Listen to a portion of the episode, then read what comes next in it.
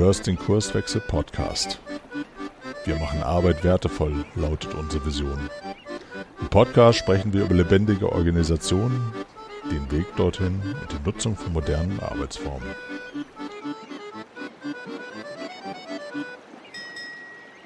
Moin und herzlich willkommen zu einer neuen Episode im Kurswechsel Podcast. Hier spricht Arne von den Kurswechslern und heute geht es um das Arbeitsrecht. Und bevor du jetzt direkt wieder abschaltest, weil du dir denkst, puh, das wird langweilig. Das Thema ist in der Tat zumindest aus meiner Sicht nicht ganz uninteressant und passt sogar sehr gut in den Kontext der neuen Arbeitswelt, denn naja, wann immer Unternehmen sich aufmachen und neue Formen von Zusammenarbeit angehen wollen, also zum Beispiel Team- und Abteilungsstrukturen hinterfragen, Zielsysteme, Bonusmodelle und möglicherweise Fragen des Gehalts neu klären möchten, also im Grunde immer dann, wenn es darum geht, sich flexibler und am Ende passender ähm, zu der heutigen Arbeitswelt aufzustellen, na dann kommen früher oder später eben arbeitsrechtliche Themen an die Oberfläche.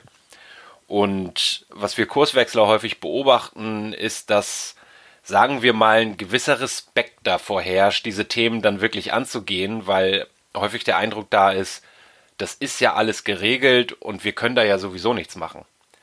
Ob das tatsächlich so ist, ähm, und worauf ich aus arbeitsrechtlicher Sicht zu achten habe, wenn ich mich dann doch aufmache, diese Themen zu bearbeiten, ähm, warum es sich auch lohnt, sich viel mehr mit der Frage nach einer Gestaltung zu beschäftigen, statt mit vermeintlichen Barrieren. Darum soll es in der heutigen Folge gehen.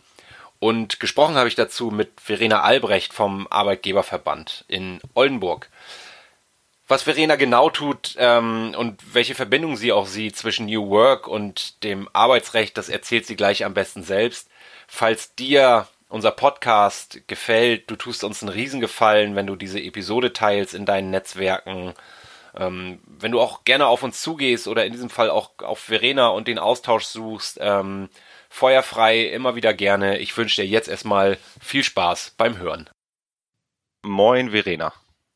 Moin Arne, schön hier zu sein. Ich freue mich, dass das geklappt hat. Ich habe im, im Intro schon so ein, zwei Dinge äh, gesagt, aber das Beste ist, du erzählst einfach mal, wer bist du so und was machst du eigentlich? Ja, vielen Dank für diese Gelegenheit. Ja, mein Name ist Verena Albrecht. Ich bin Verbandsjuristin und Rechtsanwältin beim Arbeitgeberverband in Oldenburg, wobei das eine Verbändegemeinschaft ist. Richtig wäre im Grunde die Bezeichnung Unternehmerverbände Oldenburg. Und zugleich bin ich Wirtschaftsmediatorin BMWA. Das ist also beim Bundesverband für äh, Mediation in Wirtschaft und Arbeitswelt. Das ist mir auch immer sehr wichtig, äh, das mit einzubringen, weil auch solche ähm, Verhandlungsweisen für unsere tägliche Arbeit wichtig sind und auch für das Thema, das wir heute besprechen wollen. Genau, be bevor wir da einsteigen, wir haben uns ja, was ich ganz cool finde, im Grunde genommen, wir zwei kennen uns schon ziemlich lange. Ähm, du bist mit meiner Schwester zur Schule gegangen, das ist 15, 20 Jahre her und die hat uns jetzt auch wieder zusammengebracht und wir vereinen ja jetzt so das, das gemeinsame Thema New Work, da wollen wir gleich mal drauf gucken. Ähm, aber erzähl doch noch mal so ein bisschen, was ist eigentlich ein Arbeitgeberverband? Ähm, was kann ich mir darunter vorstellen? Wie funktioniert das Ganze? Ja, also Arbeitgeberverbände sind genauso wie Gewerkschaften auf der Gegenseite ähm, ja, oder als Sozialpartner auf der anderen Seite, wenn man das so formulieren will, durch das Grundgesetz äh, abgesichert. In Artikel 9 Absatz 3 unseres Grundgesetzes ist ja die Koalitionsfreiheit verbrieft, dass man also ähm, Mitglied werden kann in Koalitionen, die sich zur ähm, Förderung und Wahrung der Wirtschaft und Arbeitsbedingungen zusammenfinden. Ähm, und insofern ist in unser Staat im Grunde schon darauf ausgerichtet, dass man Arbeitgeberverbände und ähm, Arbeitnehmervereinigungen, also Gewerkschaften auf der anderen Seite hat, um die Arbeits- und Wirtschaftsbedingungen auszuhandeln. Also das Grundgerüst soll eigentlich so sein, dass der Staat sich möglichst ähm, zurückhält und äh, die Arbeitsbedingungen eben durch Tarifverträge oder allgemein durch diese Verhandlungen ähm, ja ausgehandelt werden für die Arbeitswelt. Ja, und was ist ein Arbeitgeberverband? Also der Arbeitgeberverband Oldenburg ist der ähm, größte Arbeitgeberverband im nordwestlichen Niedersachsen. Das ist kein tariftragender Verband, aber ich sagte ja schon, wir sind eine Verbändegemeinschaft und dazu gehören eben auch tariftragende Verbände, zum Beispiel für die Metall- und Elektroindustrie oder auch ähm, ja, den Landesverband Holz und Kunststoff, um dort nur einige große zu nennen. Ja, und die Kernaufgabe, wie gesagt, ist eine ähm, ein Ausverhandeln von Arbeits- und Wirtschaftsbedingungen beziehungsweise ähm, ja für seine Mitglieder. Also der Arbeitgeberverband Oldenburg ist ein allgemeiner Arbeitgeberverband, wo jeder Arbeitgeber, also der mindestens einen Arbeitnehmer hat, Mitglied werden kann. Ähm, wir vertreten auch viele äh, größere Unternehmen und auch äh, Konzerne und äh, vertreten dort deren rechtliche Interessen in allen Instanzen, ähm, also durch Prozesswahrnehmung in allen Instanzen in, in der Arbeitsgerichtsbarkeit und in der Sozialgerichtsbarkeit. Mhm. Ich, Verena, ich würde ganz kurz auf das Persönliche nochmal eingehen. Du bist jetzt ja Juristin. Wie, wie kommt man als Juristin zu einem Arbeitgeberverband und was sind so ja, Themen, mit denen du dich beschäftigst? Was, wie kann ich mir das vorstellen? Äh, ja, ganz persönliche Geschichte im Grunde. Ähm, ja, also ich, für mich war schon immer klar, dass ich unbedingt mit der Arbeitswelt zu tun haben wollte in meiner beruflichen Laufbahn, weil das so unglaublich wichtig ist, ne? weil wir alle so unglaublich viel Lebenszeit an unserem Arbeitsplatz verbringen und äh, deshalb hat das so eine immense Bedeutung, dass ich schon immer fand, das ist also das Kerngebiet, in dem ich da tätig werden will. Ähm, ja, im Grunde war dann nur noch die Frage, von welcher Seite gehe ich daran, was studiere ich jetzt, um dahin zu kommen. Und da fiel eben auch aufgrund eines gewissen politischen Interesses sicherlich äh, die Wahl auf, auf Jura und dementsprechend auf den Schwerpunktbereich dann eben Arbeitsrecht. Ähm, ja, und mit der Zeit ist eben noch, wie gesagt, die ähm, Mediationsausrichtung, ähm, also außergerichtliche Konfliktschlichtung etc.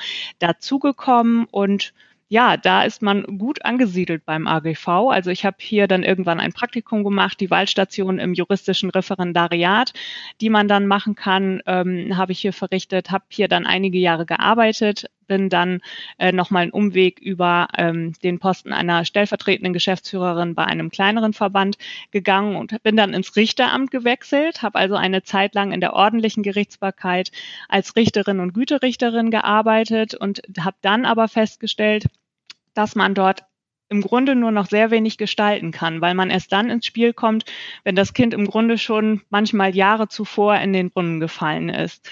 Und ähm, so hat sich dann der Weg zurück ergeben, ähm, ja, dass ich meine Tätigkeit hier wieder aufnehmen konnte. Und jetzt sitze ich wieder ganz am Anfang der Kette und habe so sehr viel größere Gestaltungsmöglichkeiten, was ich sehr schätze und was ein unglaublich sinnvolles Arbeiten ist. Denn als Arbeitgeberverbandsjurist ähm, ist man erster Ansprechpartner für die Mitgliedsunternehmen.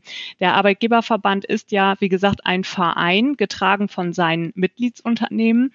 Und idealerweise rufen die Mitgliedsunternehmen sofort an, wenn sich ein arbeitsrechtliches Problem oder eine arbeitsrechtliche Gestaltungsfrage auftut ähm, und erzählen uns, wir haben das und das vor oder wir haben folgendes Problem. Wie können wir das am besten lösen? Wie können wir das umsetzen? Und so können wir häufig helfen, Probleme zu vermeiden und ähm, so tätig zu werden im Idealfall, dass es hoffentlich gar nicht mehr zu einem Rechtsstreit kommt oder wenn es zu Rechtsstreitigkeiten kommt, dort natürlich, wie gesagt, eben auch die Interessen zu vertreten. Und daneben gibt es eben für mich noch speziell den Tätigkeitsbereich auch der Mediation, ähm, ja, wo es eben darum geht, Konflikte, die nicht auf arbeitsrechtlichem Wege oder mit arbeitsrechtlichem Instrumentarium gelöst werden können oder gelöst werden sollen, ähm, ja, hoffentlich auf anderem Wege zu lösen. Mhm. Ich äh, würde gerne mal versuchen, da eine Verbindung herzustellen zu, zu unserem Schwerpunktthema heute. Wir haben ja New Work drüber geschrieben. Mhm. Vielleicht auch da mal ganz persönlich zum Einstieg. Was bedeutet für dich New Work und was ist so dein Zugang zu, zu diesem großen Thema? Äh, zur New Work bin ich im Grunde ähm, neben früherem Interesse sicherlich auch dadurch persönlich gekommen, dass ich äh, Reinventing Organizations von Frederic Laloux gelesen habe und dachte, ja, bingo, das ist es. Das ist die Antwort ähm, auf so viele Fragen, die wir uns stellen. Oder das ist die eine Seite der Medaille Und das Arbeitsrecht ist im Grunde die andere Seite der Medaille. Denn ähm, wann immer ich mich frage, wie kann ich ähm, Arbeitsbedingungen gut, richtig, sinnvoll gestalten, bin ich natürlich zwangsläufig auch schnell in der äh, New Work-Diskussion, in an den all den damit verbundenen Themen. Und die Arbeitsrechtlerin fragt sich dann natürlich wieder, wie kann ich das denn mit unserer Rechtsordnung in Einklang bringen? Was lässt unsere Rechtsordnung zu? Was lässt die Rechtsprechung des Bundesarbeitsgerichts zu?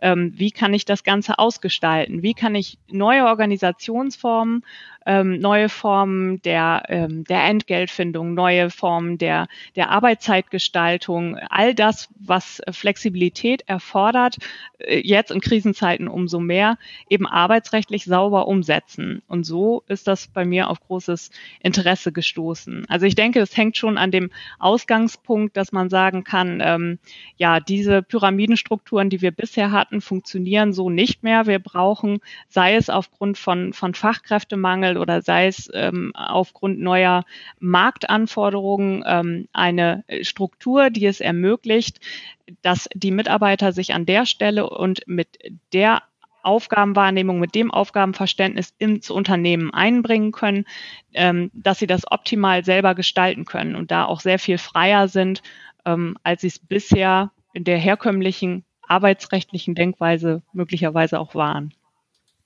Mhm. Und äh, das finde ich ganz spannend. Ähm, und da sehe ich auch so ein Stück weit irgendwie un, unsere Schnittmenge, wir Kurswechsler, die ja Organisationen genau auf diesem Weg dorthin begleiten, also ein Stück weit weg von dieser Pyramidenstruktur hin zu flexiblen Organisationsformen, die einfach der, den Marktanforderungen, hast du gesagt, oder, oder der komplexen Wertschöpfung gerecht werden. Ähm, vielleicht kannst du noch mal so ein bisschen Einblick geben, was sind denn so Themen, die dann so auf deinem Tisch landen? Also mit was beschäftigst du dich in diesem Zusammenhang? Was sind Fragen, die Unternehmen vielleicht an euch stellen? Ähm, äh, ja, mhm. wie, was kann ich mir da vorstellen? Ja, also wie gesagt, ganz vielfältig. Bei den einen ist es schon tatsächlich so weit, dass sie ähm, auch sich an Entgeltfragen herantrauen. Ähm, das sind noch nicht viele, aber es, es wird mehr. Bei vielen ist es tatsächlich das Thema Arbeitszeit. Wie kann ich ähm, dort dem Flexibilisierungsinteresse, das entweder aus der Arbeitnehmerschaft an mich gerichtet wird oder von Kundenseite an mich gerichtet wird, arbeitsrechtlich sauber auffangen und weil auch Arbeitszeit oder die Frage, wie gestalte ich die Arbeitsbedingungen im Hinblick auf das Thema Arbeitszeit, was ja unmittelbar auch wieder mit dem Entgelt zusammenhängt, ähm, ja auch eine eine Form der, der attraktiven und der flexiblen Gestaltung ist, hängt das für mich auf jeden Fall mit dem Thema New Work eben auch zusammen. Das sind aber auch schon weitergehende Themen, wie zum Beispiel ähm, die Schaffung eines internen Konzernarbeitsmarktes, wo also äh, den Mitarbeitern ermöglicht werden soll, dass sie beispielsweise aus ihrer unbefristeten Stelle in einem Konzernunternehmen möglichst vorbehaltlos und ohne Ängste wechseln können auf eine möglicherweise nur befristete befristete Stelle in einem äh, ja anderen Konzernunternehmen. Also quasi so ein Arbeitgeberwechsel mit einem Rettungsschirm, der gebaut wird zur Absicherung für die Mitarbeiter, damit sie diesen Schritt eben auch tun mögen, damit sie aus dieser ähm, bisherigen Position, in der sie sitzen, ähm, herausgehen mögen, um sich sehr agil eben mit den Kollegen und mit den Themen äh, in die weitere Zusammenarbeit begeben können, ja, wo sie gerade gefragt sind oder wo sie gerade sich engagieren möchten. Also da haben wir tatsächlich schon einige sehr innovative Konzepte auf dem Schreibtisch gehabt, die sich damit auseinandersetzen. Mhm. Gibt das so ein kleines Beispiel? Das, das gibt ein kleines Beispiel. Ich, ich würde trotzdem noch mal ein bisschen bohren. Jetzt ist auch mir in meiner Arbeit als äh, Organisationscoach oder wie auch immer wir das äh, nennen wollen, häufiger schon das Thema Arbeitsrecht auch begegnet. Äh, du hast es schon angedeutet, gerade bei Entgeltfragen, wenn wir über Bonus- und Incentivierungssysteme sprechen oder um eine flexiblere Ausgestaltung, ein Stück weit weg von der Stelle hin zu Rollen in Projekten oder an speziellen Themen. Ähm, da gibt's habe ich dann festgestellt, wahnsinnig viele Betriebsvereinbarungen, möglicherweise auch ähm, Gesetze, die von außen reinkommen und oft wirkt das so, als könnten wir da gar nicht so richtig was machen. Also als würde das Recht und Gesetz so ein bisschen der Entwicklung der Organisation hinterherstehen. Ähm, jetzt haben wir uns vor, vor ein paar Wochen auf einem Meetup schon mal unterhalten und ich erinnere mich an den Satz von dir, ähm, was deine Arbeit prägt, ist vielmehr die Frage, was wollen wir erreichen, statt schon von einem Ergebnis her zu denken. Kannst du, kannst du noch mal erzählen, was meinst du damit? Oh ja, das sind jetzt ganz viele ähm, Aspekte. Da muss ich, glaube ich, glaube ich, nochmal ausholen so und wirklich auf die arbeitsrechtlichen Grundlagen kommen, bevor ich das so richtig abschließend ähm, beantworten kann. Aber ich versuche da mal den, den Bogen hinzubekommen. Ähm, also, wenn man du hattest das Thema Entgelt angesprochen, tatsächlich schon sich so weit trauen will, dass ich, dass man sagt, man, man will diese strenge Bindung, ähm, ja, Zeit gegen Entgelt irgendwo auflösen und es braucht neue Vergütungsansätze. Ähm, äh, dann, wie gesagt, spielen da erstmal die arbeitsrechtlichen Grundlagen rein, aber ganz am Ende muss mich, mich eben fragen, was will ich tatsächlich erreichen? Also was will ich als ähm, Unternehmen für eine Zielsetzung mir selber ähm, auferlegen, um ein neues Vergütungssystem zu schaffen. Und ähm, da ist häufig die Denkweise, oh, wir müssen jetzt äh, unsere ähm, Vergütung komplett umstellen, so dass es nicht mehr Zeit gegen Entgelt heißt. Und ähm, da komme ich gleich gerne nochmal bei den arbeitsrechtlichen Grundlagen so drauf zu sprechen, warum das so völlig möglicherweise nicht funktioniert. Du sprachst die Begrenzungen, die da sind, eben schon einmal an. Ähm, ja, aber ich muss mir dann eben tatsächlich die Frage stellen, was will ich honorieren? Und dann findet man auch einen Weg. Also wenn klar ist, was ist eigentlich das Interesse, was will ich eigentlich honorieren, ähm, dann ist auch für den Arbeitsrechtler, der das Ganze umsetzen soll, wieder klar, okay, wo wollen wir eigentlich hin? Und dann kann man auch anfangen, etwas zu gestalten. Ähm, unsere Aufgabe ist es ja gerade nicht nur zu sagen, das geht nicht, das geht nicht, sondern zu sagen, wir wollen das so gestalten, dass es geht, dass sie ihr Interesse als Unternehmen erreichen können, bestimmte neue Vergütungsmechanismen zu installieren. Ähm, ja, und da suchen wir einen Weg, wie wir dieses Ziel erreichen können und wie wir das arbeitsrechtlich auch bei den aktuellen Gegebenheiten sauber umsetzen können. Und das ist, wie gesagt, gerade unser Anliegen als erster Ansprechpartner der Mitgliedsunternehmen. Mhm. Ich, äh, vielleicht, vielleicht schmeiße ich gleich mal noch ein großes Thema dazu, ähm, so ein bisschen aus dem, aus dem Lameng heraus oder aus meiner Erfahrung mit, mit den Kundenunternehmen, mit denen ich dann gearbeitet habe, viele von denen ähm, haben einen Betriebsrat. Mhm. Ähm, jetzt habe ich häufig schon erlebt, dass zumindest die Meinung, die in diesen Unternehmen bei den Menschen vorherrscht, ist, ähm, der Betriebsrat verhindert eher, als dass er irgendwas unterstützt oder ähm, Gestaltung fördert.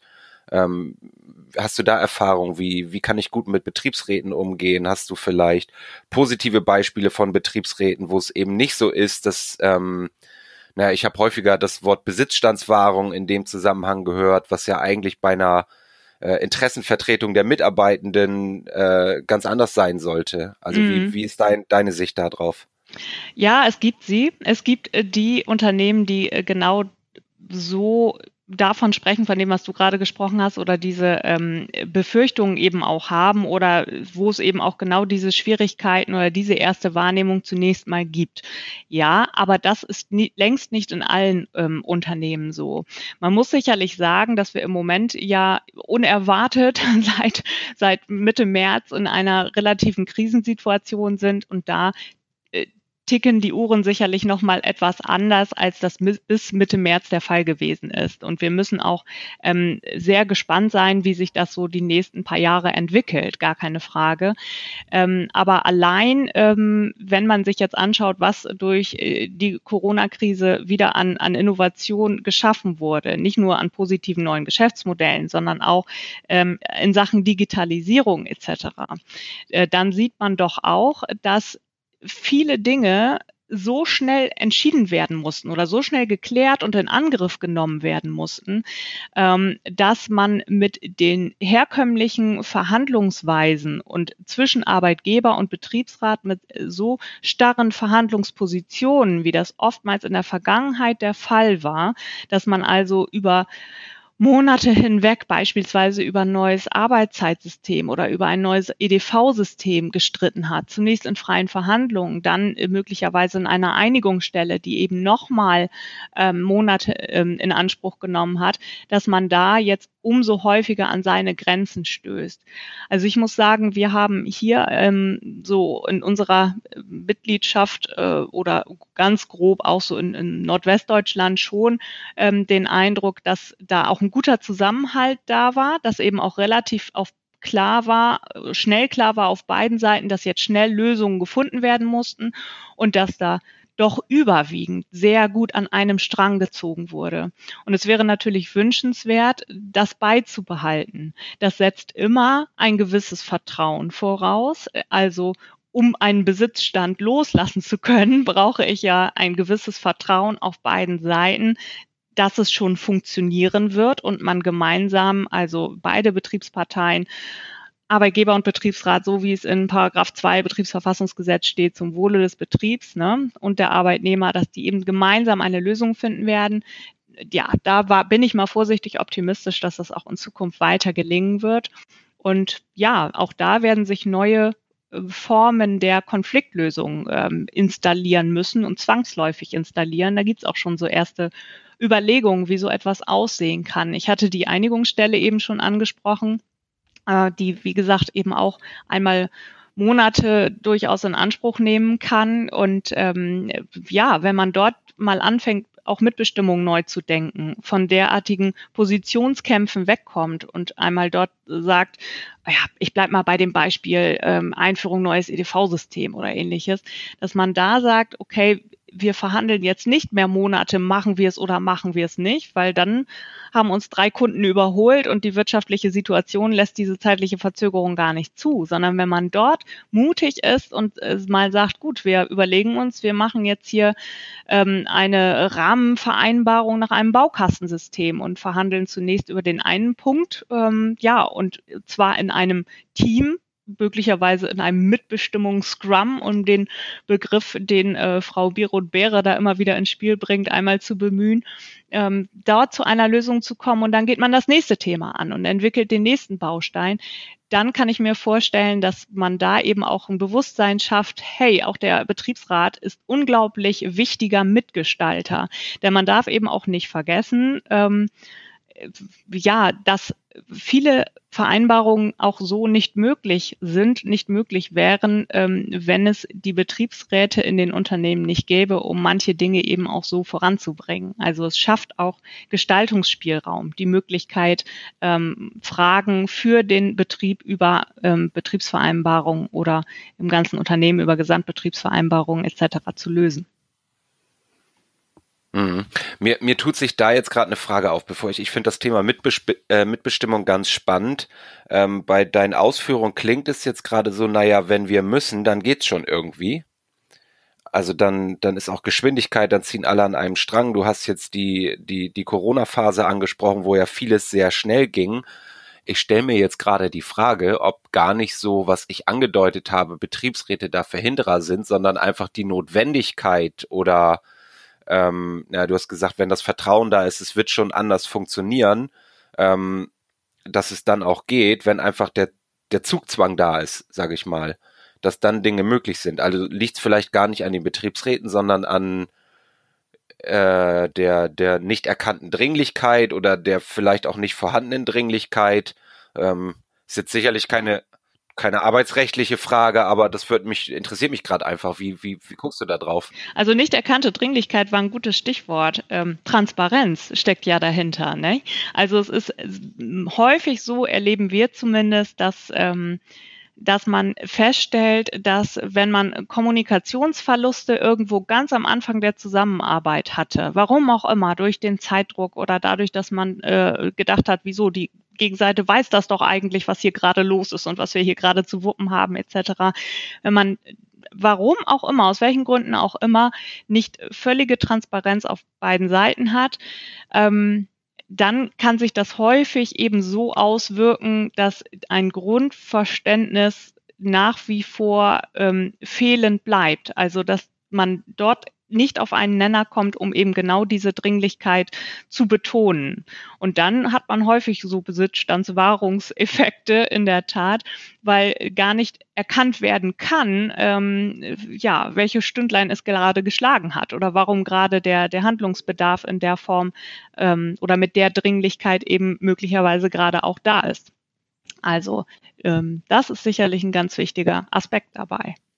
Ich, ich glaube auch. Also gerade so auf der auf der Reise der Erkenntnisse, die ich als als Mensch in einer Organisation so mache, die die sich auf den Weg macht, ist sind vielleicht diejenigen Menschen, die dann in der in der Rolle Betriebsrat sind, oft relativ weit weg von dem, was so passiert.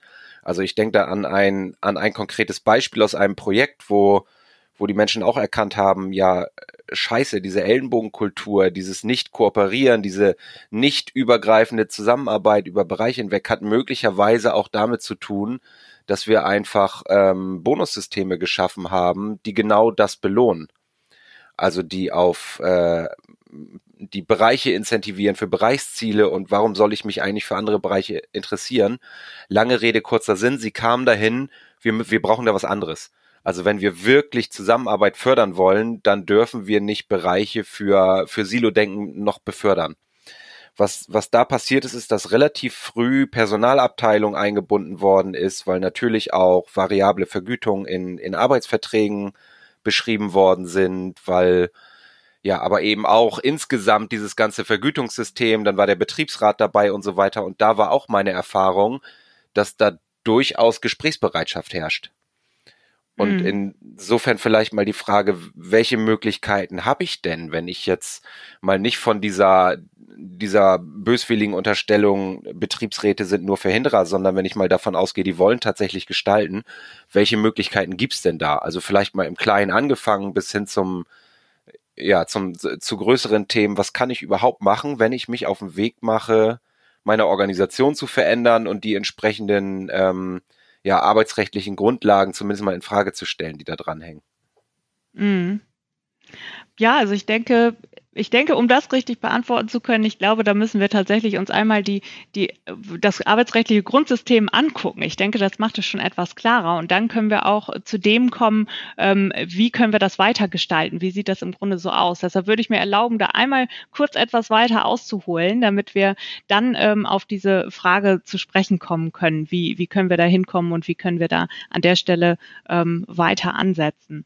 Ja, also man groß vom, vom Grundsatz her ähm, schlicht wissen, ähm, dass äh, dass der Arbeitsvertrag ja ein Unterfall vom Dienstvertrag ist und insofern nicht erfolgsabhängig ist.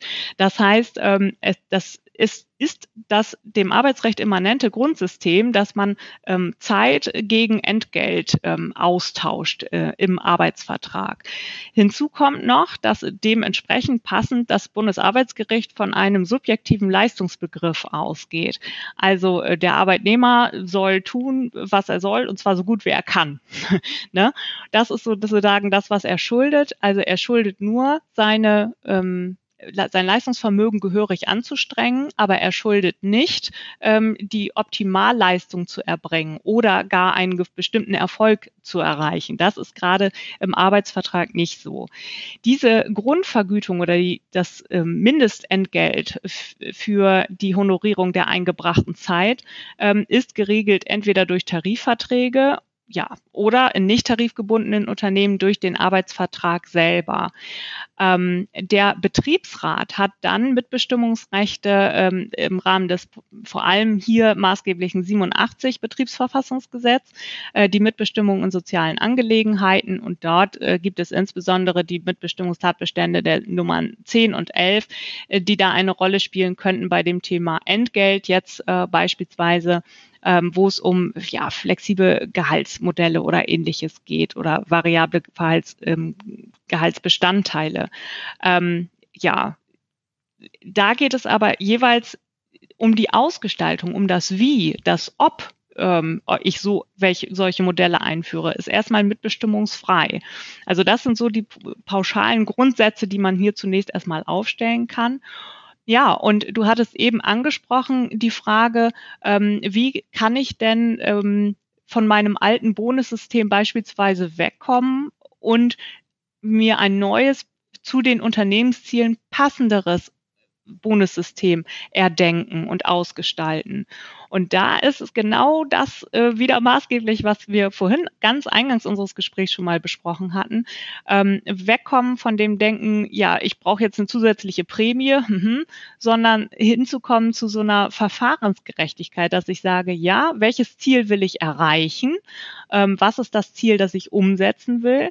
Zum Beispiel, ähm, ja, du sprachst es an, eben nicht mehr so einen, so einen nur bereichsbezogenen oder einzelpersonenbezogenen Bonus auszuzahlen, sondern sondern so eine Art, ja, ich glaube, in dem New Pay von, von Franke und anderen Autoren war das so als Füreinander, Miteinander Komponente ähm, ja, bezeichnet worden. Also wie kann ich eine, ein Bonussystem mir erdenken, was eben genau zum Beispiel Teamarbeit oder das Erreichen von Teamzielen ähm, honoriert? Das ist die erste Frage, die ich mir stellen muss. Und dann eben die Frage, ja, wie gestalte ich den Weg dorthin aus, um so eine Verfahrensgerechtigkeit zu schaffen, dass alle eben auch vertrauen können darauf, dass dieses System dann auch ja konsistent umgesetzt wird. Ja, und ähm, dann muss ich wieder aus arbeitsrechtlicher Sicht, wenn ich äh, derartige ähm, Bonussysteme oder Prämiensysteme ausgestalte, mir anschauen, wie sieht die Rechtsprechung des Bundesarbeitsgerichts dazu aus. Also da gibt es beispielsweise Grundsätze, ja, dass man ähm, laufendes Entgelt nicht unter einen Freiwilligkeitsvorbehalt stellen darf. Ähm, ja, man kann aber Entgeltbestandteile widerruflich ausgestalten. Ähm, ja, oder dass ich sage, kann ich eine Stichtagsregelung aufnehmen? All diese Fragen, die kommen dann arbeitsrechtlich da rein, wenn ich das Ziel klar habe. Den, den ersten Teil, könntest du den mal für mich als Laien in dem normalen Deutsch nochmal formulieren? Das, okay. Da bin ich nur so halb hintergekommen. Was ist der erste Teil? Ähm, naja, dieser, dieser Freiwilligkeitsaspekt, ähm, wie, wie gestalte ich das aus? Ich denke auch über, du hast schon, schon äh, Franke und Nobile mhm. angesprochen, die ja unterschiedliche Modelle darstellen. Was, was ich auch erlebt habe, ist so das Gefühl, wir schaffen die individuellen Vergütungen jetzt ganz ab, weil wir erkannt haben, erstens trägt das nicht zur Motivation bei, das wissen wir aus der Psychologie, und zweitens fördert das eher ähm, Konkurrenz im Unternehmen. Mhm. Ähm, wenn ich das jetzt tun will, du hast angedeutet, da gibt's unterschiedliche Aspekte, wie ich da rangehe. Ähm, da vielleicht nochmal. Mm, okay.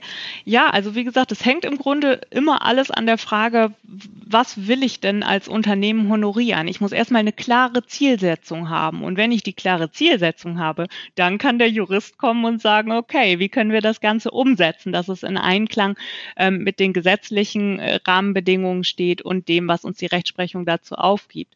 Also wir haben im Arbeitsrecht ähm, das spezielle Thema, das, wie gesagt, aus den eingangs genannten Gründen auch wenn man es immer nicht so ganz glauben mag, relativ wenig im Gesetz geregelt ist.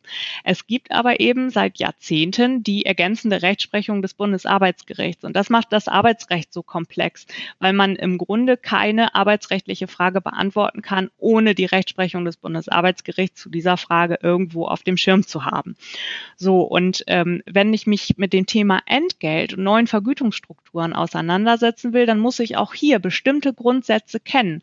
Ich muss muss wissen, ähm, wie ich eben sagte, dass die Mindestarbeitsbedingungen vorgegeben sind durch, ja klar, das Mindestlohngesetz, das lasse ich jetzt mal beiseite, aber ähm, äh, ja, sonstige Mindestarbeitsentgeltgesetze und ähm, ja, aber in erster Linie eben durch Tarifverträge oder wo ich keine Tarifverträge habe, durch den individuellen Arbeitsvertrag. Der gibt mir erstmal das Leistungs ähm, und Gegenleistungsverhältnis vor. Immer bezogen auf Zeit, wie gesagt, und nicht auf Erfolg. Wenn ich darüber hinaus eine gewisse Flexibilisierung schaffen will, dann kann ich das ähm, für die Mitarbeiter, die von einem möglicherweise vorhandenen Betriebsrat repräsentiert sind, in Teilen eben durch dieses äh, Mitbestimmungsrecht des Betriebsrats über eine Betriebsvereinbarung ähm, regeln zur Ausgestaltung wo es den Betriebsrat nicht gibt, habe ich wiederum andere Anforderungen zu beachten, wenn ich das individualrechtlich mit dem Mitarbeiter auf vertraglicher Ebene regeln will. Ähm, und da gibt es eben durch das Bundesarbeitsgericht formuliert bestimmte Marschrouten, dass ich also beispielsweise laufendes Entgelt, das, was der ähm, Mitarbeiter jeden Monat für seine Leistung bekommt, dass ich das nicht unter einen Freiwilligkeitsvorbehalt setzen kann, nicht sagen kann, dieser laufende Entgeltbestandteil, diese Prämie, die ist aber freiwillig freiwillig. Das kann ich höchstens unter bestimmten Anforderungen, das würde jetzt aber zu weit führen, äh, in Bezug auf bestimmte Sonderzahlungen, die ich zum Beispiel einmal jährlich mache und die auch andere Zwecke honorieren, ähm, tun. Ähm, ja, und an, ich kann allerdings Entgeltbestandteile widerruflich ausgestalten. Dass ich beispielsweise sage, ähm, diese Zulage wird gewährt für die zusätzliche Übernahme einer bestimmten Aufgabe und dann eben nur, solange der Mitarbeiter diese Aufgabe wahrnimmt. Oder ähm, ja, wie auch immer ich das, woran auch immer ich das koppeln will. Ich muss es aber jeweils konsistent, so dass die Ausgestaltung zu der Zielsetzung passt, an der, wie gesagt, alles hängt. Ähm, so muss ich es eben dementsprechend vornehmen. Also ich kann beispielsweise ähm, Betriebstreue honorieren. Dann kann ich das Ganze auch an einen Stichtag koppeln, also dass ich zu einem bestimmten Stichtag dann ähm, ein ungekündigtes Arbeitsverhältnis brauche. Ich kann aber eine Prämie, die sich im Grunde auf eine bestimmte Leistung bezieht, ähm, ja nicht mit einem Stichtag koppeln, weil das eine hätte dann mit dem anderen nichts zu tun. Also das sind immer so diese Themen, wo wir eben sagen, ähm, sagen Sie uns, was ist Ihr Ziel? Du hattest eben so zum Beispiel die Honorierung von, von Teamzielen ähm, angesprochen oder von guter Zusammenarbeit. Und dann müssen wir schauen, äh, wie können wir das eben entsprechend, ähm, ja, ausgehend von den arbeitsrechtlichen Rahmenbedingungen entsprechend ausgestalten. Mhm.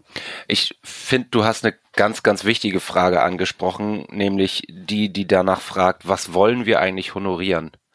Und mhm. jetzt haben wir beide eben schon angerissen. Es gibt ein tolles Buch, ähm, das New Pay heißt von Nadine Nobile und Sven Franke und auch eine Autorin gibt's noch. Ich komme jetzt nicht drauf. Ich pack das mal in die Show Notes für die Hörer. Ich kann das sehr empfehlen. In diesem Buch werden ja auch unterschiedliche Unternehmen beschrieben, die für sich Wege gesucht haben, Entgelt neu zu denken. Und was ich, also uns, uns bei Kurswechsel umtreibt das auch und auch immer mehr der Organisationen, mit denen ich oder mit denen wir so zusammenarbeiten. Und was ich ähm, total hilfreich fand, war erstmal die Unterscheidung zwischen Verfahrensgerechtigkeit und Verteilungsgerechtigkeit. Genau. Also be bevor ich bei der Frage bin, kriegen eigentlich alle gleich viel und wenn nicht, ähm, ja, was, was belohnen wir eigentlich höher als, als andere Dinge?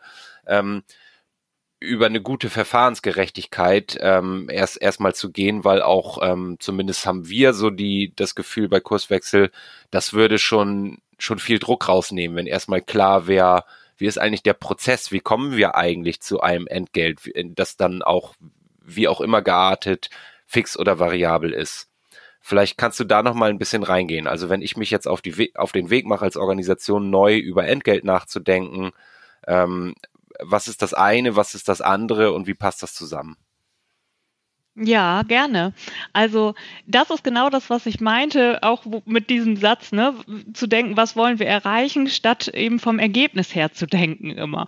Ähm, also es ist sicherlich ganz richtig zu gucken, ähm, als erste Frage, was will ich, wie gesagt, als Unternehmen honorieren mit einer bestimmten äh, variablen Entgeltkomponente, wenn es denn Entgelt sein soll. Ich kann mir ja auch eben, wie gesagt, Gedanken machen über attraktivere Arbeitszeitmodelle oder äh, Wahlmöglichkeiten der Arbeitnehmer. Will ich, ähm, will ich mehr Geld, will ich mehr Zeit? Ähm, ja, das ist ja, trifft ja so den, den Zeitgeist momentan, ähm, diese Wahlmöglichkeiten eben auch zu eröffnen. Das ist so die erste Frage, die ich mir stellen muss muss. Und dann, wenn das Ziel klar ist, dann äh, denkt man arbeitsrechtlich ja schon darin, wie muss die Vereinbarung dann aussehen?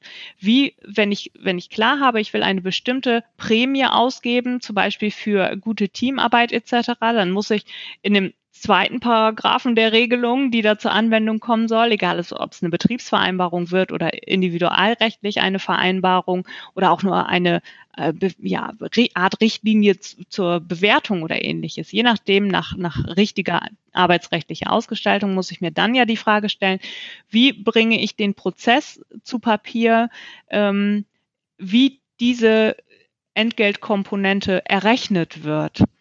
Und ähm, allein dadurch, dass ich diesen Prozess einmal Schritt für Schritt durchdenke, welche Zahlen werden zugrunde gelegt, äh, wie werden diese Zahlen ermittelt und vor allem auch, ähm, wenn es dort Streitigkeiten gibt über eine bestimmte Bewertung, wie werden diese Streitigkeiten aufgelöst? Gibt es beispielsweise eine paritätische Kommission, eine Schlichtungskommission, die ich dazu anrufen kann? Ähm, ja, oder wird das Ganze nochmal ins ins größere Team gegeben, um zu gucken, sind das wirklich die repräsentativen Zahlen oder wenn die Zahlen nicht so waren, wie sie hätten sein sollen, woran lag es? Wie kann ich also unvorhergesehene Faktoren einbeziehen? Wenn ich das verschriftliche, dann habe ich dadurch ja wieder, Stichwort Transparenz, eine Transparenz geschaffen, die eben zeigt, okay, auch wenn ich möglicherweise mit dem, was nachher dabei ähm, monetär rauskommt, nicht einverstanden bin, ich kann zumindest darauf vertrauen, und habe für alle gleichermaßen auch eine Transparenz geschaffen, dass dieses dieser Betrag so ermittelt wurde, wie ich das eben einmal verschriftlicht habe und mir selber diese Verfahrensgerechtigkeit ähm, gegeben habe für diesen Prozess. Mhm. Was, was ich daran äh, cool finde, ist, dass ich so ein Stück weit, ich weiß nicht, ob, ob das dann gänzlich zu verhindern ist, aber so dieses Phänomen, dass es eben Menschen gibt, die sich wahnsinnig gut verkaufen können und da auch Spaß dran haben und andere äh, können oder wollen das weniger. Mm, genau. Ähm, und äh, so dieser, was ich so aus ganz traditionellen Organisationen kenne, einmal im Jahr darf ich vortanzen bei meiner Führungskraft oder meinem Vorgesetzten, also dem Entscheider über mein Gehalt. Und die Lauteren kriegen am Ende mehr Kohle als die Leisen, um es mal so ganz platt zusammenzufassen. Genau über, über eine gute Verfahrensgerechtigkeit kann ich das ja äh, rausnehmen oder zumindest ein Stück weit abmildern.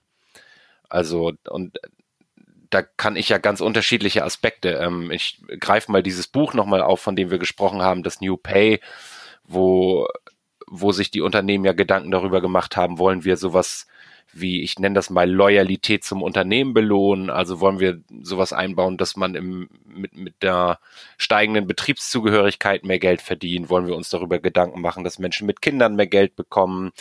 Inwiefern wollen wir so den fachlichen Hintergrund, also Aus- und Weiterbildung, was ja der Klassiker ist, verdient jemand mit einem Masterabschluss mehr als mit, mit einem Bachelorabschluss? Habe ich irgendwelche Weiterbildung? Wollen wir das berücksichtigen? Wollen wir das vielleicht nicht berücksichtigen? All diese Fragen einmal dann, wie du so schön sagst, transparent zu machen. Das gibt ja auch eine gewisse Sicherheit auf dem Weg dahin, dann auch bei der Verteilung eine gute Lösung zu finden. Ganz genau.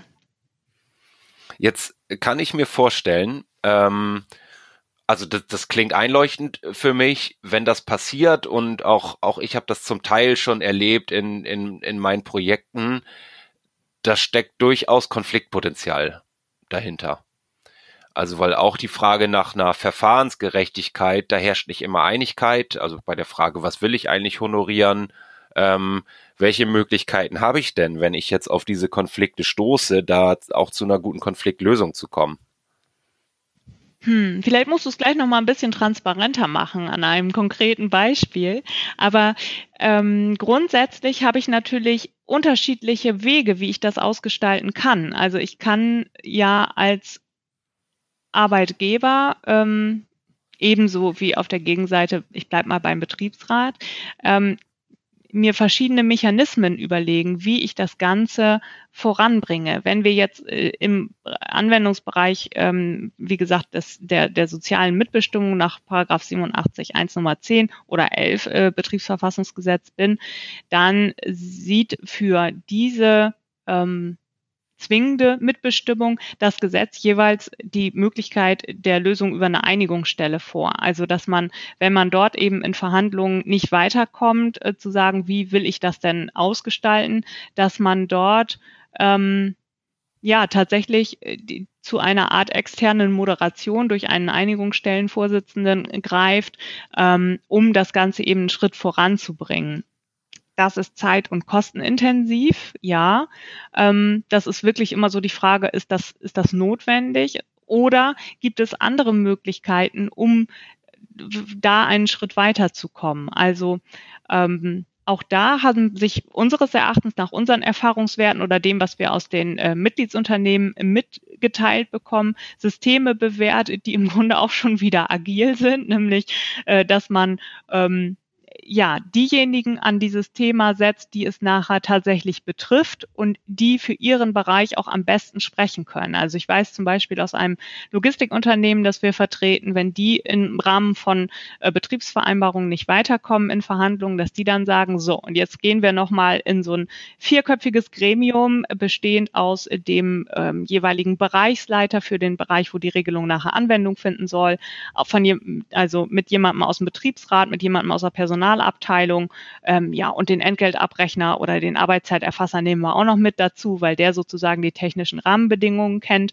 So, und jetzt überlegen wir uns mal, wie könnte das aussehen? Und wenn wir zu einer Lösung kommen, dann schlagen wir die wieder in einer großen Verhandlungsrunde vor ähm, und haben dadurch schon mal den Schritt gemacht, vielleicht für eine höhere Akzeptanz zu sorgen dieser Regelung. Ja, und dann hat es sich auch bewährt, wie gesagt, äh, entweder, wenn es neue Modelle sind, so Art Pilotphasen einzuziehen. Also erstmal zu sagen, wir testen das Ganze jetzt erstmal ein halbes Jahr oder wie lang auch immer und gucken mal, ob wir damit gut auskommen mit diesem System. Ähm, ja, oder eben gleich von vornherein Konfliktlösungsmechanismen mit einzubauen, dass man sagt, ähm, ja, wir machen es jetzt auf die eine Art und Weise.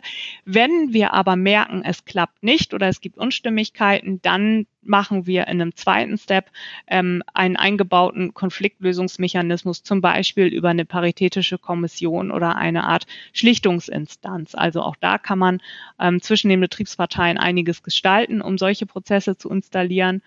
Ja, oder man sagt eben, ja, wenn wir uns nicht einig werden, tagt die Einigungsstelle möglicherweise schon unter Benennung eines konkreten Vorsitzenden. Auch das soll helfen, habe ich mir sagen lassen, das so schon mhm. als Lösungsoption in den Text mit aufgenommen zu haben. Ich finde das schön, wie du das beschreibst, denn ähm, ja, du hast in dem Zusammenhang gerade auch das Wort agil benutzt. Ähm, wir wissen ja heute noch nicht, was dann am Ende zufriedenstellende Lösungen sein könnten. Wir haben eine Idee davon und du sagst genau. gerade, wir können, wir können das mal ausprobieren. Ähm, nenn, nenn das ruhig ein Experiment. Vielleicht findet sich, ähm, und das wäre meine Frage ein Stück weit, nicht ein ganzes Unternehmen in einer Pilotphase wieder, sondern gibt es die Möglichkeit, dass ich sage, ähm, ein einzelner Bereich oder vielleicht sogar ein Team ähm, wird mal für einen definierten Zeitraum mit neuen Modellen ihre Erfahrungen sammeln, um das dann wieder zurückzuspielen an die gesamte Organisation. Folgendes haben wir festgestellt, daraus haben wir gelernt und so weiter. Geht das oder bin ich da dann doch so beschränkt, dass ich, wenn ich was tue, das fürs ganze Unternehmen auch anwenden muss? Nein, nein, das geht absolut. Ja, aus nachvollziehbaren Gründen. Gerade deshalb, weil wir ja in unterschiedlichen Teams oder in unterschiedlichen Bereichen eines Unternehmens ganz unterschiedliche Anforderungen haben. Sowohl ähm, von den Arbeitsabläufen her oder ähm, Produktionsabläufen her, als auch eben von den Kundenanforderungen her. Ähm, also das geht auch, kann auch relativ weit gehen. Also ich denke da gerade an ein größeres, größeres Mitgliedsunternehmen, das wir haben, das ähm, durch jeweils Betriebsvereinbarungen ähm, drei unterschiedliche Arbeitszeitsysteme im ähm, Betrieb laufen hat, im Gesamtunternehmen laufen hat und ähm, wo jeweils geregelt ist, okay, Mitarbeiter, die in dem und dem Bereich arbeiten, arbeiten nach dem und dem ähm, Arbeitszeitsystem und die anderen Mitarbeiter arbeiten in dem und dem Arbeitszeitsystem. Es gibt eine gewisse Durchlässigkeit, ähm, so dass Mitarbeiter eben unter bestimmten Voraussetzungen auch entscheiden können, will ich jetzt in so einer Art Wahlarbeitszeit arbeiten, will ich in einer Art ähm, Servicearbeitszeit arbeiten. Ja, also all diese Dinge, die da ähm, eine Rolle spielen, das hängt sehr konkret von den individuellen Gegebenheiten des Unternehmens ab. Ähm, ja, und daran hängt dann jeweils auch, um bei diesem Beispiel zu bleiben, ein bestimmtes Vergütungssystem, das eben auch nur zu dem gewählten Arbeitszeitmodell passt oder zu dem ähm, nicht unbedingt gewählten, sondern maßgeblichen Arbeitszeitmodell, was eben dort dann eine Rolle ähm, spielt. Aber auch da bringe ich gern nochmal wieder diesen Begriff ähm, ins Spiel, dass es konsistent oder schlüssig sein muss. Also ich muss natürlich so ausgestalten, äh, das nachvollziehbar ist, ähm, wenn ich Arbeitnehmergruppen unterschiedlich behandle, warum ich die unterschiedlich behandle. Also ich brauche ja sachliche Gründe, weshalb ich Mitarbeiter A sage, dich lasse ich weiterhin ähm, ja trotz EuGH-Anforderungen zur Arbeitszeiterfassung in der Vertrauensarbeitszeit äh, laufen und dich ähm, ja unterwerfe ich jetzt einer Arbeitszeiterfassung auch wieder ein Thema, was eben äh, in, mit bestimmten Unternehmen im Betriebsrat eben zu regeln wäre. Aber aus dem und dem Grund und mit den und den Konsequenzen. Also das ähm, bedarf schon einer sorgfältigen Ausgestaltung aus arbeitsrechtlicher Sicht, das will ich nicht verhehlen, aber ähm, ja, ich kann und muss Arbeitnehmergruppen unterschiedlich äh, behandeln dürfen. Also das, das stimmt mich einigermaßen zufrieden und zuversichtlich und, und die Erfahrung habe ich tatsächlich auch gemacht, dass bei den, ja, wenn wir, wenn wir in kurzen Iterationen neue Dinge, neue Formen der Zusammenarbeit in Organisationen ausprobieren, dass häufig auch bei denjenigen Menschen, die dann diese ähm, Veränderungen, die da mal ausprobiert werden sollen, formulieren, oft so die Hürde ist, oh, da muss ich mit dem Betriebsrat sprechen. Oh, da müssen wir Personal ein, äh, einbeziehen und mhm. so weiter. Und ähm, das ist eine Erfahrung, die ich da gemacht habe, dass das durchaus möglich ist und durchaus geht, genauso wie du das ja auch gerade beschreibst. Und deswegen würde ich fast so ein bisschen dazu, dazu aufrufen wollen, da auch nicht äh, zu allzu große Scheu davor zu haben, denn ich kann das ja tun. Ich kann ja sagen, für Zeitraum XY versuchen wir mal ein anderes Modell in einem anderen Bereich. Also toll, dass du das nochmal durch die, durch die arbeitsrechtlichen Grundlagen hier auch untermauerst. Ähm, Verena, vielleicht abschließend, wenn, wenn ich jetzt in all diesen Situationen bin als Organisation und immer mal wieder darauf komme, ja Mist, da stehen Betriebsvereinbarungen, die im Moment nicht das sagen, was wir eigentlich vorhaben, da sind arbeitsrechtliche Hürden, an die wir uns nicht rantrauen. Was würdest du empfehlen, was kann ich da tun? Ja, suchen Sie Kontakt zu Ihrem Arbeitgeberverband. also ähm, ja, wenn man merkt, man kommt intern nicht weiter, dann ist es tatsächlich oft hilfreich, bevor die Situation zu verfahren ist, ähm, sich einen externen Begleiter zu holen. Ähm, ja, ob das nun, wie gesagt, ein Anwalt ist oder ähm, wir sind ja auch alle Anwälte oder eben ähm, ja über den Arbeitgeberverband oder ähm, durch einen Moderator, einen Berater, einen Mediator gerne, wie auch immer immer. Also das hat sich schon bewährt und das ist auch das, was uns viele Einigungsstellenvorsitzende berichten, die also häufig erst dann dazu kommen, wenn ähm, man schon sehr lange versucht hat, in einem bestimmten Bereich ähm, alleine unter den Parteien selbst eine, eine Lösung zu finden, ach, dann kann es zäh werden. Warten Sie nicht zu lange. Also ähm, da Hilfe in Anspruch zu nehmen und ähm, ja, externe Begleitung auch eben in Anspruch ähm, zu nehmen.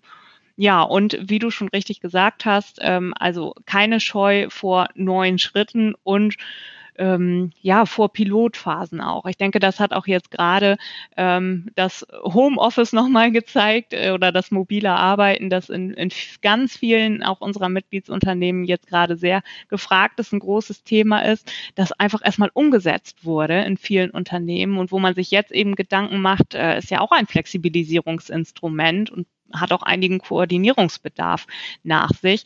Ähm, wie gestalten wir das aus? Ähm, und äh, ja, machen wir es so, dass wir erstmal eine bestimmte Pilotphase machen und dann schauen wir, wie sich das Ganze äh, weiterentwickelt. Also das ist ein Modell, was wir, was wir sehr befürworten können, was auch häufig erstmal die Scheu nimmt von neuen Wegen, diese neuen Wege zu bestreiten und ähm, ich sage immer, also die Welt braucht nicht diejenigen, die immer nur in dem gleichen Stil weitermachen, ne? sondern die Anforderungen ähm, von innen und von außen sind mittlerweile so, dass wir eben neue Wege gehen müssen und da eben auch mal einen Schritt mutig vorangehen müssen. Das sind arbeitsrechtlich häufig äh, noch völlig äh, unbeackerte Weiden, wo man also ähm, ja erstmal im Leerlauf ist und sich fragt, kann ich das machen, kann ich das nicht? Ähm, ist also viel Gestaltungsspielraum da, aber ja, wenn wir, wenn wir es nicht tun, dann verändert sich eben dementsprechend auch nichts. Ne? Und das macht doch Sinn, dass wir das angehen und die Dinge weiterentwickeln, statt immer weiterlaufen zu lassen in den, auf den ausgetretenen Faden. Ja, zumal es ja auch irgendwie eine gewisse Sicherheit geben kann, dann da auch jemand mit fachlicher Expertise mit im Boot zu wissen und, und da, ja, ihr, ihr bietet ja auch die Beratungsleistung an. Dazu. Genau. In, insofern habe ich dir ganz absichtlich gerade diese Brücke gebaut, ähm, weil ich äh, persönlich das durchaus wertvoll finde, da den Kontakt auch zu suchen. Vielleicht sagst du noch mal eben, ähm, wie erreiche ich euch denn, wenn ich jetzt das Gefühl habe, Mensch, da möchte ich mal ins Gespräch gehen, da habe ich ein paar Fragen. Ähm, wo finde ich vielleicht weiterführende Infos zu zu euch als Arbeitgeberverband, vielleicht aber auch zu den Themen, die wir besprochen haben. Kannst du da noch ein paar Tipps und Hinweise geben? Ja, sehr gerne. Also ähm, der Arbeitgeberverband Oldenburg ähm, sitzt, wie der Name schon sagt, in, in Oldenburg und ist eben, wie gesagt, eine Verbände-Gemeinschaft. Der allgemeine Arbeitgeberverband Oldenburg ist nicht tariftragend, sodass man also nicht automatisch in einer ähm, Tarifbindung drin ist. Ähm, ja, und ja, wir sind im Internet zu finden unter www.agv-oldenburg.de und ähm, wir haben eine Vielzahl von, von Veranstaltungen. Also das Tolle an so einem Verbandsleben ist ja, dass man eine ganz breite Palette von, von Angeboten hat. Ich sprach gerade schon die Mediation angesprochen, die immer mehr äh, Raum einnimmt, äh, erfreulicherweise, weil sie eben viele Gestaltungsmöglichkeiten eröffnet ähm, in der Arbeitswelt. Dann haben wir, wie gesagt, die allgemeine Rechtsberatung, Prozessvertretung und eine Vielzahl von, von Veranstaltungen, um sich sich eben auch auszutauschen unter den ähm, Mitgliedsunternehmen und Infoveranstaltungen, Seminare in jeglicher Form. Also da gibt es eine ganz breite Palette. Und ich denke, äh, ja, je nachdem, wie das eigene Problem oder die eigene Fragestellung äh, gerade aussieht, findet man den ein oder anderen Gesprächspartner oder einen Ansatzpunkt, um jeweils einen Schritt weiterzukommen. Würde mich freuen. Ja, super. Ich, ich, ich schlag vor, wir setzen einfach mal ein paar Infos und, und auch einen Kontakt in die Shownotes dieser Episode. Ähm, das macht es für dich als Hörer ziemlich leicht, einfach mit einem Klick da mal, da mal hinzugehen, ähm, wenn das Interesse ist, äh, da ist. Verena, herzlichen Dank für deine Zeit. Ich fand das ganz wertvoll. Ich glaube, das ist ein Thema oder eine Facette von New Work, um es in diese äh, in diese Kategorie mit einzuordnen, was viel zu wenig verstanden vielleicht ist, wo auch so eine gewisse Scheu da ist, wo Unsicherheiten herrschen. Ich hoffe, wir konnten ein bisschen dazu beitragen, da ein paar Fragezeichen aufzulösen. Also nochmal vielen Dank für deine Zeit, für das Gespräch und wir hören uns bestimmt bald. Sehr gerne. Danke auch dir und gerne bis bald. Vielen Dank. Folge uns auch auf Twitter unter @kurswechsler und diskutiere mit uns über agile Themen.